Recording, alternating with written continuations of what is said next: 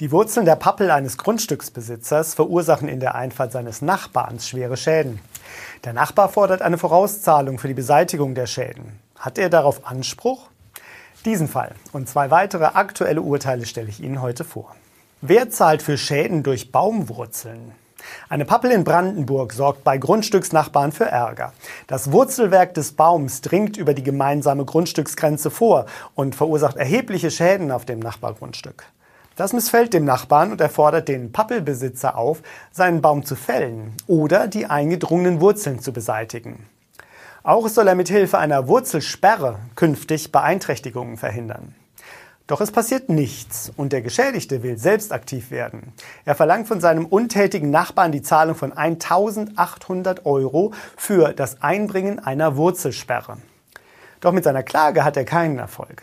Denn ihm steht unter keinem rechtlichen Gesichtspunkt ein Zahlungsanspruch zu. Gemäß 1004 Absatz 1 Satz 1 BGB sind Nachbarn verpflichtet, die von einem Baum ausgehenden Störungen zu beseitigen.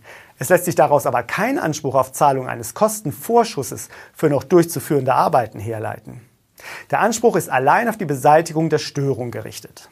Der beeinträchtigte Grundstückseigentümer ist aber dennoch nicht schutzlos und hat zwei Möglichkeiten.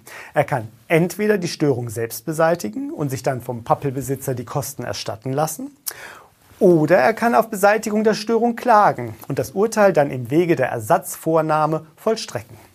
Im Zuge dessen kann er einen Kostenvorschuss verlangen und die Beseitigung der Störung damit vorfinanzieren.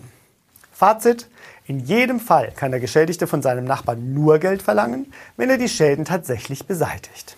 Vermieten Sie Ihre Wohnung oder Haus und suchen dringend die richtigen MieterInnen?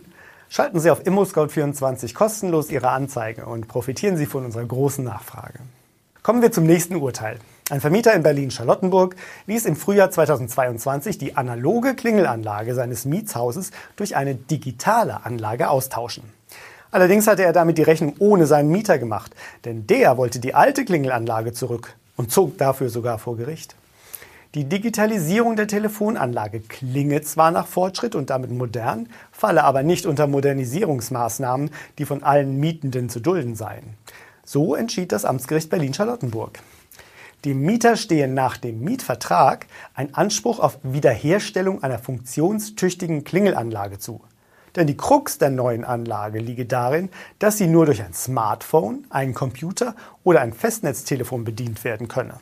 Das Amtsgericht schätzte es als unerheblich ein, dass der Mieter die Funktionstüchtigkeit der Anlage selbst herstellen könne, indem er sich eines dieser genannten Geräte beschafft.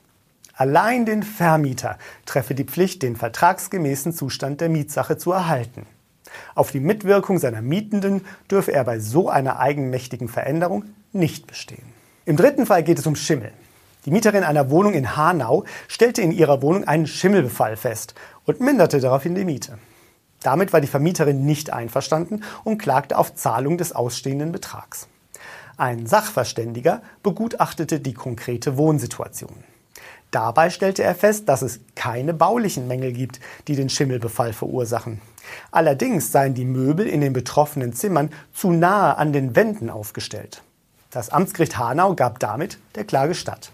Die Mieterin hingegen gab sich mit dem Urteil nicht zufrieden. Doch auch das Landgericht Hanau bestätigte die Entscheidung der Amtsrichterinnen. Die Mieterin müsse die ausstehende Miete zahlen, da sie kein Recht auf Mietminderung wegen Schimmelbefalls habe. Die Vermieterin habe nachgewiesen, dass sie weder den Schaden verursache noch dafür verantwortlich sei. Das Gebäude stamme aus den 1960er Jahren und stelle, trotz einer Sanierung im Jahr 2009, höhere Anforderungen an die MieterInnen zur Vorbeugung vor Schimmelbefall als ein Neubau. Daher sei die Mieterin zu einem Wohnverhalten verpflichtet, das diese besondere Situation berücksichtige. Dazu zähle über das ausreichende Lüften und Heizen hinaus auch eine schadensverhütende Möblierung. Damit sind wir am Ende der ImmoScout24 Vermieter News im August. Die ausführlichen Fälle finden Sie auch in den Beschreibungen. Wenn Ihnen unser Beitrag gefällt, schenken Sie uns einen Daumen hoch und abonnieren Sie uns. Vielen Dank für Ihr Interesse und bis zum nächsten Mal.